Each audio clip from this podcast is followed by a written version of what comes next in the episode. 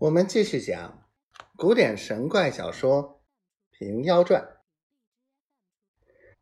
原来那人姓倪，名必达，东京人士，原是个闲汉出身，得了枢密院一个官员的心，扶持他做个提辖。三年前要谋升迁，缺少些使用，因是陈善是他的故友，晓得。他在胡员外家教书，托他去借三百两银子，凑办衙门营干，得升冀州都监之职。做了二年有余，因与同僚不睦，改调青州赴任。顺路待家小家中看看，回家才得两日。当初借契上曾有保人陈薛鸠画押。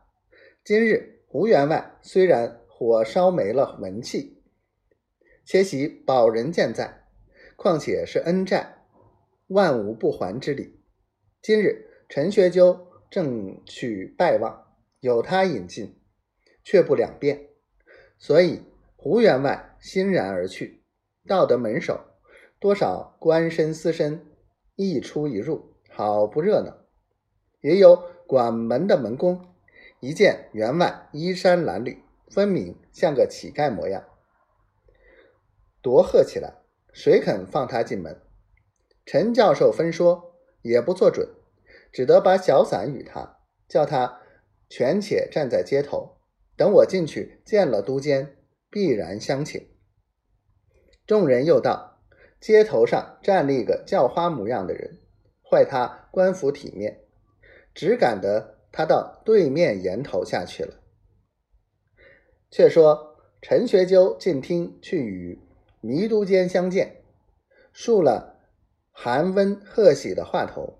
茶罢，弥都监请陈学究到书房中宽坐。陈善道：“还有个朋友在外面，特来奉拜。”弥都监道：“是甚人？”陈善道：“原与都监有往来。”叫做胡大红。